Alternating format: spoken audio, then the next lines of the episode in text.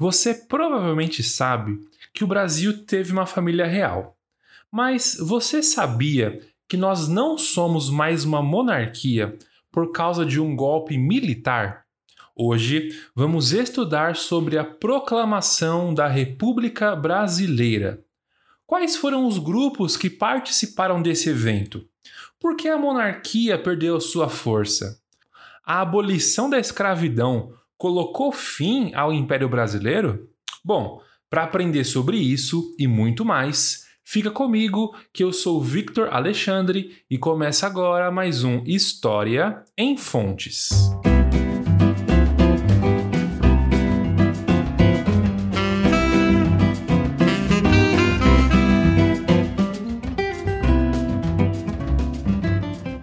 Pessoal, como já virou um hábito aqui do nosso podcast, já temos disponível aqui na descrição e também no nosso site o material para você que é professor ou professora usar esse programa com seus alunos. Você entra lá em historiaemfontes.com.br, você vai ter acesso a esse material.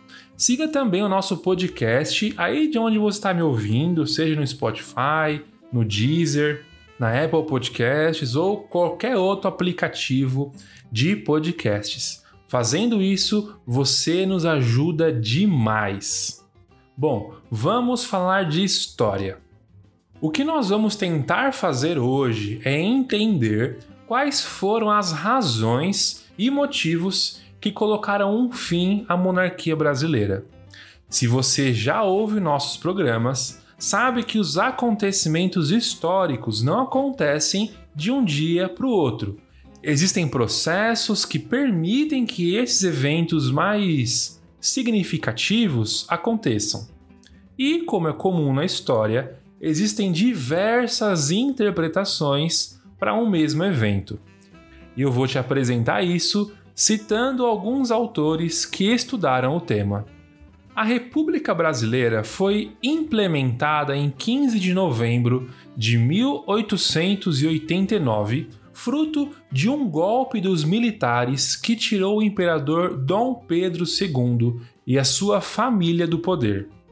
A partir desse momento, o sistema republicano se torna vigente e, caso você não saiba, em teoria, esse sistema é baseado na participação popular para a escolha dos seus líderes, não só os deputados e os senadores, mas também o cargo de presidente. Como veremos, na prática, a participação popular não foi ampla, mas a gente vai falar disso mais para frente. Certo, o fato é esse: com o golpe de 1889, a família real brasileira não estaria mais à frente da política nacional, nem representaria o país diante de outras nações e os políticos seriam eleitos através do voto popular, com muitas aspas, tá? Mas como chegamos até aqui? Quais foram os eventos que permitiram isso? A monarquia chegar ao fim é algo natural de qualquer país que quer se modernizar? Bom, vamos começar a responder essas perguntas, tá bom?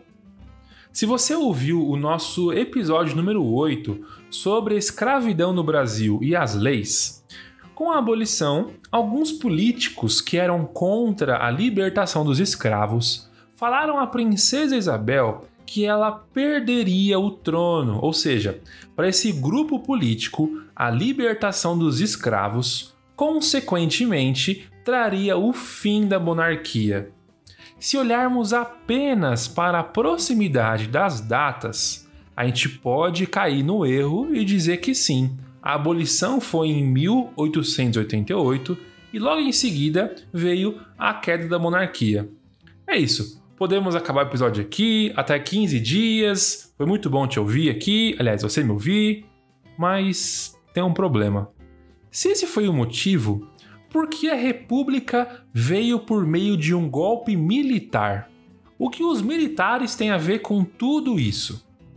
Bom, parece que vamos precisar dar uns passos para trás para olharmos esse cenário como um todo, para entender como diferentes grupos fizeram com que o sistema republicano fosse implantado no Brasil.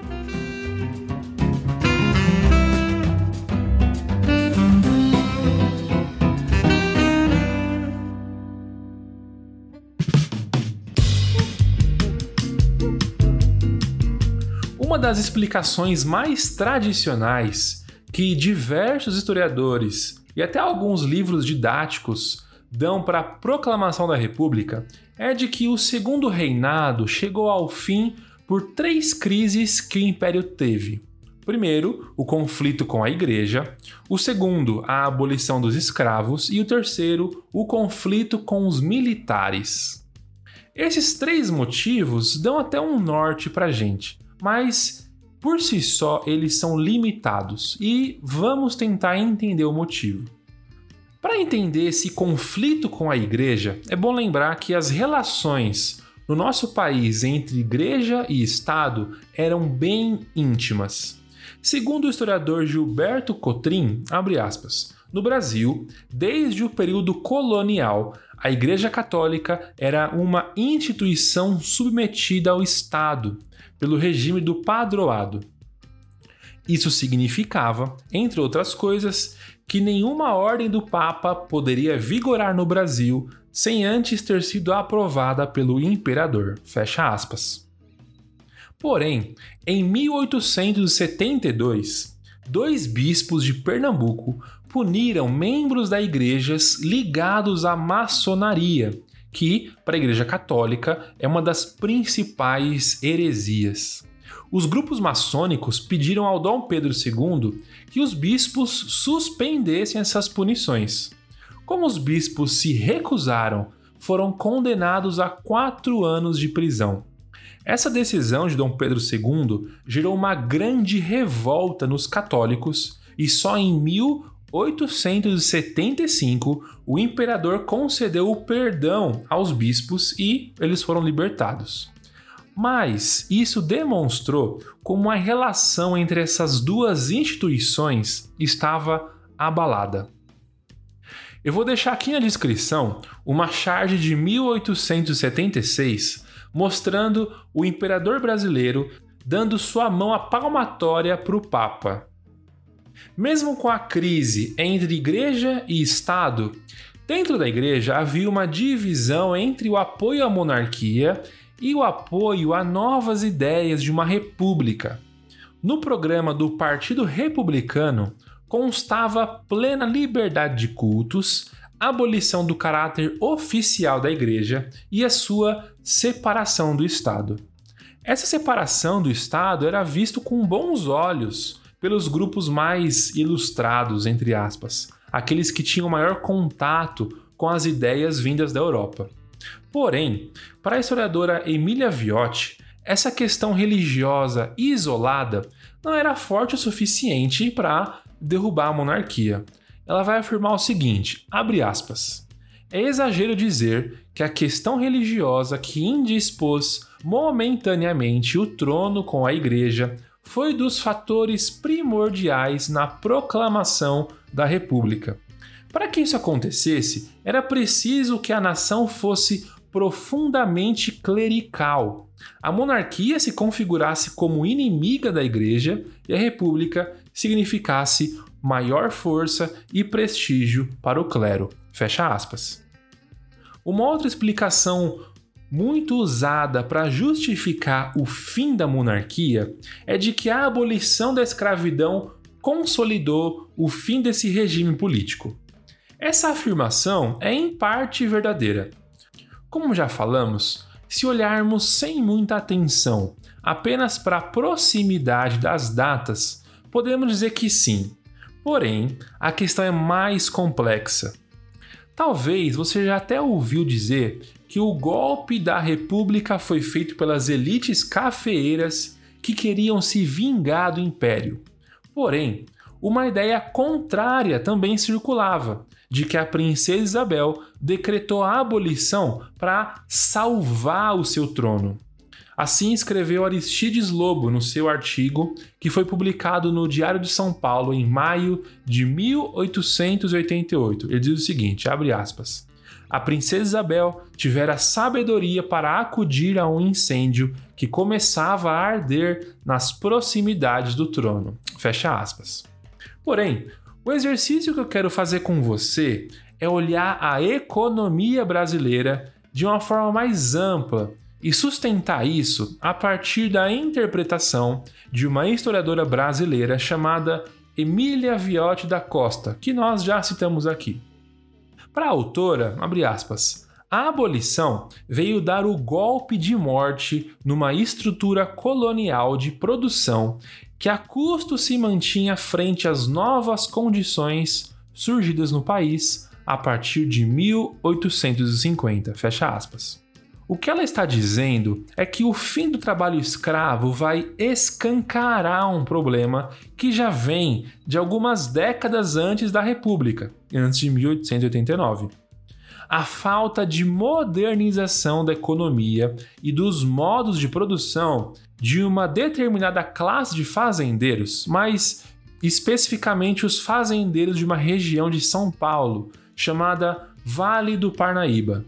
A autora explica no seu livro Da Monarquia à República que justamente essa classe mais tradicional no sentido econômico é a base de sustentação política e do império.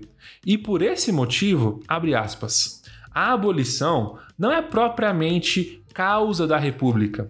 Melhor seria dizer que ambas, abolição e república, são sintomas de uma mesma realidade Ambas são repercussões, no nível institucional, de mudanças ocorridas na estrutura econômica do país que provocaram a destruição dos esquemas tradicionais. Fecha aspas. Você entendeu, pessoal? Para a historiadora, a libertação dos escravos em si não gerou o fim da monarquia, mas a libertação dos escravos enfraqueceu aqueles setores econômicos que serviam de apoio político para o império. Gente, ainda falando desses três argumentos mais usados, chegamos no momento de falar da participação dos militares nesse processo. E é aqui que temos uma disputa historiográfica bem interessante. Mas o que seria isso, disputa historiográfica? O que, que é isso? Bom, na história, quando se estuda algum tema ou assunto, temos diversos historiadores divergindo sobre as causas, as razões e as consequências desse objeto estudado. Cada tipo de análise usa um tipo de fonte, um método para embasar suas teses, e isso é muito importante para nós, porque a riqueza da análise histórica está justamente nesses múltiplos olhares e abordagens.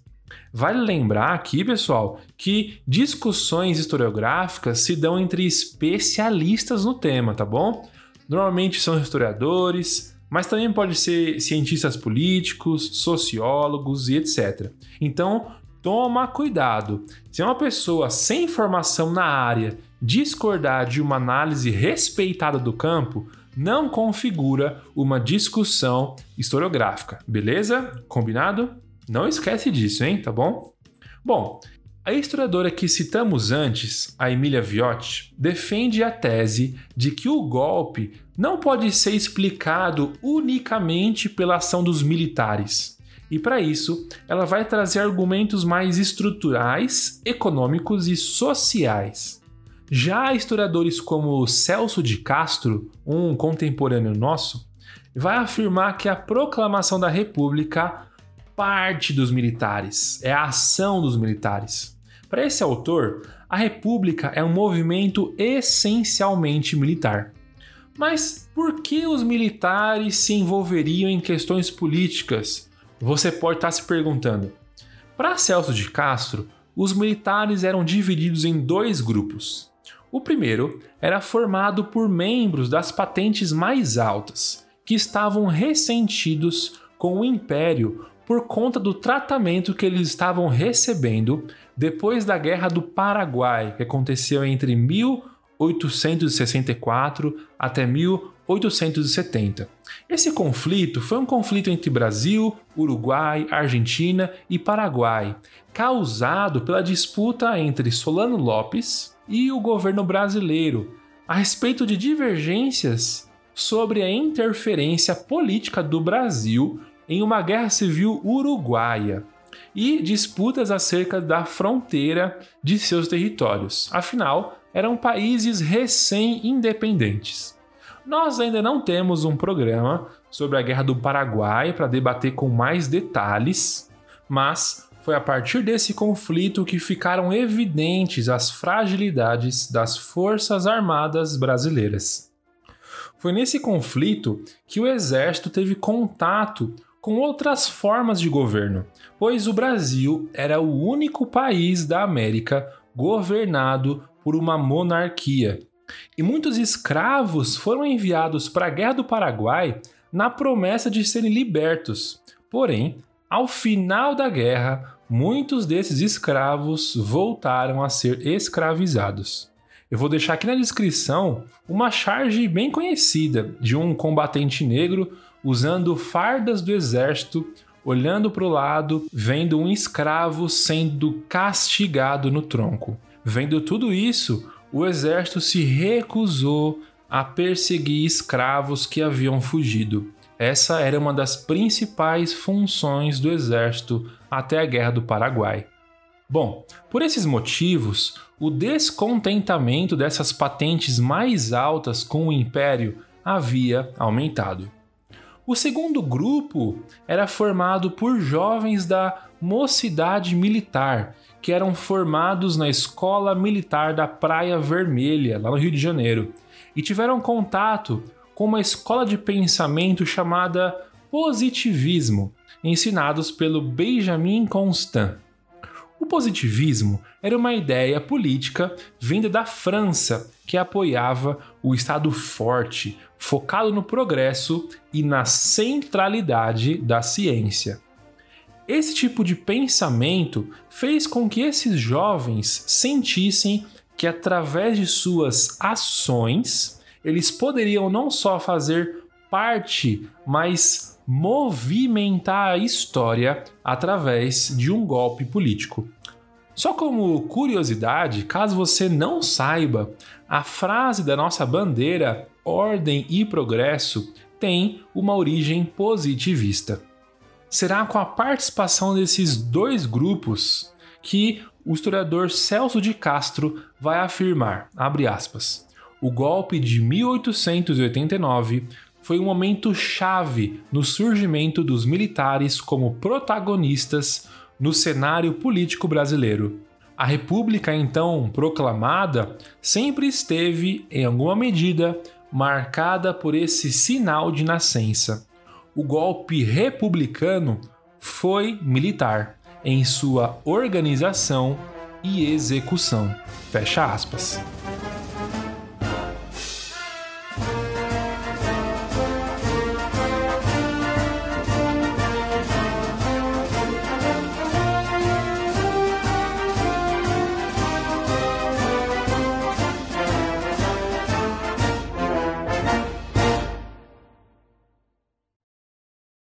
Pessoal, no bloco anterior, nós vimos a argumentação mais clássica sobre o fim da monarquia, que a crise com aqueles três grupos abalaram as estruturas do império. Esses três motivos estão certos, mas eles fazem parte de um cenário ainda mais amplo de transformações que estavam ocorrendo no Brasil. A partir daqui, vamos entender quais eram as ideias que circulavam nesse período, ou seja, como a ideia de uma república foi se tornando uma saída viável para diversos grupos da sociedade, desde diferentes vertentes do republicanismo até divisões dentro dos militares. E como a economia será central para compreendermos o golpe da República e a sua política nos anos seguintes. O Partido Republicano Brasileiro ele foi fundado em 1870. Eu vou deixar aqui na descrição uma foto e uma transcrição do Manifesto Republicano para você ler, tá bom? Mesmo não tendo grande adesão popular, porque o sistema político brasileiro da época impedia a participação daqueles que não tinham posses, fez com que esses ideais fossem ganhando mais adeptos nas classes médias, principalmente em São Paulo, Minas Gerais, Rio de Janeiro e Rio Grande do Sul. Isso que nós estamos chamando de, entre aspas, tá? classe média, era um grupo bem diverso, formado por jornalistas que expunham suas opiniões a favor de uma república nos jornais da época, médicos, advogados, professores e estudantes que participavam das manifestações públicas mais radicais, inspirados na Revolução Francesa. Para essas pessoas, a monarquia era um sinônimo de atraso, e a mobilidade social que eles tanto queriam só seria conquistada com o fim desse, entre aspas, antigo regime brasileiro. O historiador José Murilo de Carvalho vai resumir muito bem o sentimento desse grupo.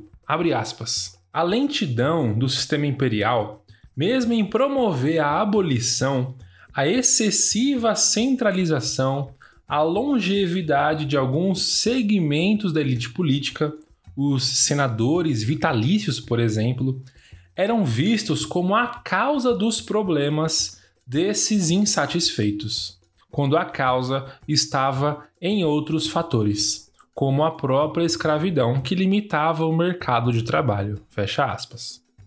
Esse grupo mais radical era conhecido como adepto de um republicanismo jacobino. Jacobino, você se lembra, vem lá da Revolução Francesa. Eles não queriam o fim do Estado, eles queriam apenas o fim da monarquia, que, como vimos, para esse grupo representava o atraso. Esse pensamento político era bem diferente de um outro grupo que também estava disputando espaço, que eram os liberais. A política liberal brasileira, principalmente em São Paulo, era representada por proprietários rurais que cresceram muito com a expansão do café na região. Ah, só para não confundir, tá bom? Nós temos dois grupos de fazendeiros em São Paulo. Os fazendeiros do Vale do Parnaíba, que são aqueles mais tradicionais, que defendem a escravidão, e é aquele grupo que sustenta a monarquia, que nós falamos lá no começo. Esse segundo grupo de fazendeiros são do Oeste Paulista, esse grupo defendia a industrialização e a mão de obra assalariada. E será nessa região do Oeste Paulista que muitos imigrantes irão chegar para trabalhar, beleza? Só para não confundir, agora estamos falando dos fazendeiros do Oeste Paulista, tá bom? Esses cafeeiros se sentiam muito pressionados pelas interferências do império na comercialização do café e por isso defendia o liberalismo. Queriam fazer seus negócios sem tanta interferência do Estado. Para esse grupo, o ideal de república era o ideal estadunidense. Se você ouviu o nosso episódio sobre a independência dos Estados Unidos, esse grupo liberal se inspirava no federalismo norte-americano. O que os liberais tinham de diferente do grupo formado pela classe média era que os liberais eram absolutamente contra uma participação popular na política, que seria implantada com a República. Como o José Murilo vai destacar, abre aspas. A versão final do século XIX da postura liberal era o darwinismo social, absorvido no Brasil por intermédio de Spencer, o inspirador do principal teórico paulista da República, Alberto Salles. Fecha aspas. O que significa esse darwinismo social na prática? Para os liberais, resolver as desigualdades sociais profundas do país não deveria ser papel do Estado. e por isso não deveria haver a participação política pública daqueles que não são aptos à política, de acordo com os liberais. José Murilo vai concluir então que, abre aspas, nessas circunstâncias, o liberalismo adquire um caráter de consagração da desigualdade, de sanção da lei do mais forte. Fecha aspas. Pessoal, é muito, muito importante você entender a formação dessa nova elite econômica, porque eles estavam descontentes com a falta de representação política. A produção da província de São Paulo, para você ter uma ideia, era superior à média das rendas das províncias do norte do Império, que correspondia a quatro vezes mais que a renda da província do Espírito Santo. A renda de São Paulo excedia sozinha a renda da província do Piauí. E por esse motivo, essa elite cafeeira irá ser a favor do golpe para adquirir uma participação mais significativa na política. Segundo a Emília Viotti, aspas, a ideia republicana oferecia uma perspectiva aos fazendeiros do oeste paulista, que se sentiam lesados pelo governo imperial e desejavam não só obter maior autonomia, como imprimir à vida econômica e política da nação as suas próprias diretrizes. Fecha aspas.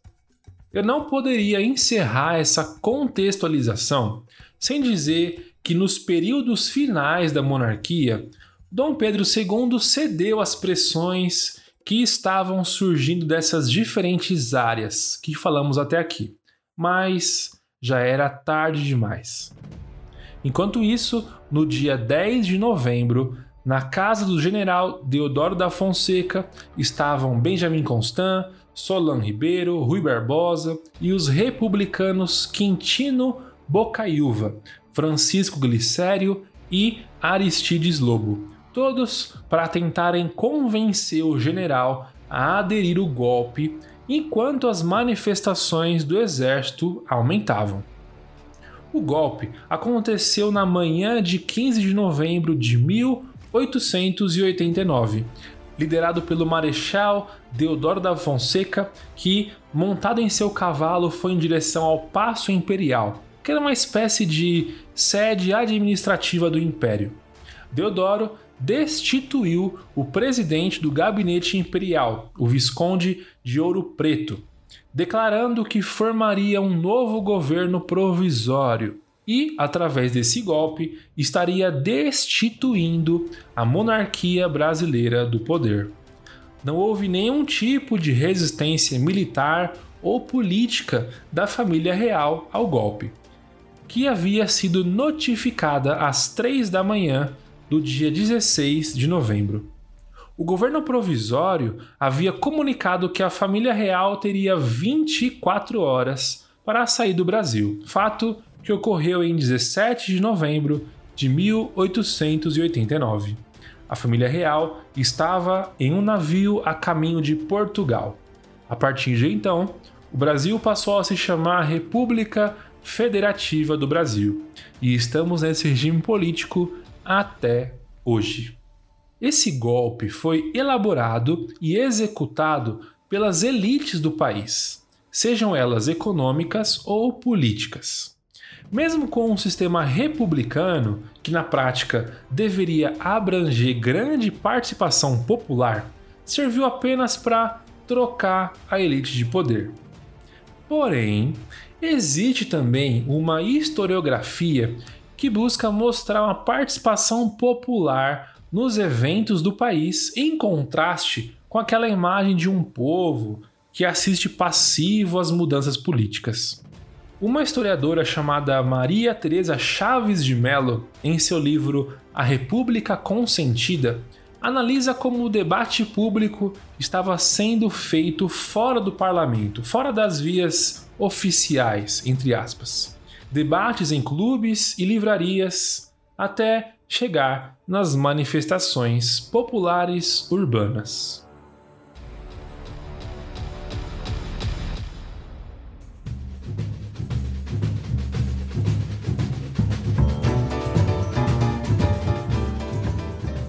Gente, estudar o fim da monarquia e o início da república é de extrema importância. Algumas das mazelas que vivemos até hoje têm origem no próprio sistema político que vem sendo implantado no Brasil desde muito tempo. Outro motivo que torna tão interessante esse tema para nós hoje é que, por incrível que pareça, a temática da monarquia brasileira tem sido muito revisitada. No Brasil, nos últimos anos, estamos vivendo momentos de crise política e diferentes grupos vão dar diferentes origens para esse problema. E um desses grupos que tem crescido ultimamente vai argumentar que a república em si é a causa de todos os nossos problemas e que o Brasil estava muito bem com a família real no poder. Mas afirmar isso é o mesmo que ignorar todos os problemas que já falamos sobre a escravidão lá no episódio número 8, sem falar nos diversos conflitos internos que tivemos em diversas províncias do país. Mesmo assim, tem sido cada vez mais frequente vermos na internet bandeiras do império e símbolos desse período. O meu ponto aqui não é dizer que isso é certo ou errado, mas mostrar a origem dessas ideias e confrontar com a realidade histórica. Pessoal, por hoje é isso. Eu espero que tenha sido claro e que você tenha gostado. Todo esse conteúdo é fruto de uma de nossas aulas de história de uma universidade pública. O meu trabalho aqui é compartilhar todo esse conteúdo com vocês. Caso você tenha gostado dessa temática, deixa eu te apresentar alguns materiais complementares. O primeiro bloco de indicações vão ser sobre livros.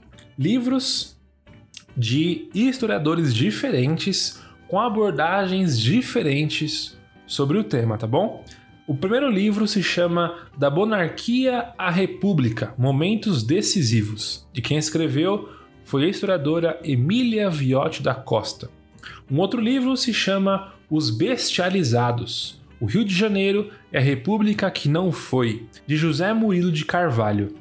Tem também mais dois livros, um que se chama A Proclamação da República, de Celso Castro, e um último, Ideias em Movimento, a geração de 1870 na crise do Brasil Império, escrito pela Angela Afonso. Pessoal, esses quatro livros eles abordam basicamente o mesmo tema, mas de olhares, de perspectivas e fazem uso de fontes diferentes.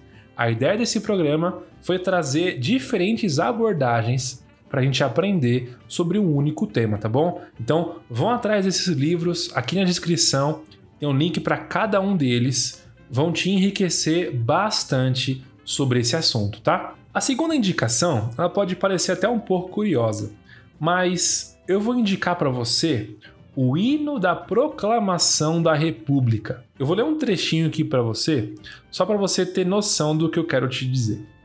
Liberdade, liberdade abre as asas sobre nós, das lutas na tempestade, da que ouçamos tua voz. Nós nem cremos que escravos outrora tenha havido em tão nobre país. Hoje o rubro lampejo da aurora acha irmãos não tiranos, hostis, somos todos iguais. Aqui na descrição vai ter o link para a letra completa do hino da República e vai ser muito interessante você analisar a partir desse episódio, tá bom? Pessoal, é isso. E só lembrando que já tem disponível o estudo dirigido desse programa para você, professor, usar com os seus alunos. E se você é aluno, mostre isso aqui para o seu professor para já. Eu espero muito que você tenha gostado desse episódio. Caso queira, você pode compartilhar esse programa com algum amigo seu ou nas redes sociais. Você pode seguir no Instagram arroba História em Fontes e depois de ouvir, comentar o que você achou e acessar historiaemfontes.com.br para mais conteúdo. Você pode também mandar um e-mail caso tenha dúvidas, comentários ou só expressar a sua opinião. Você manda um e-mail para contato arroba.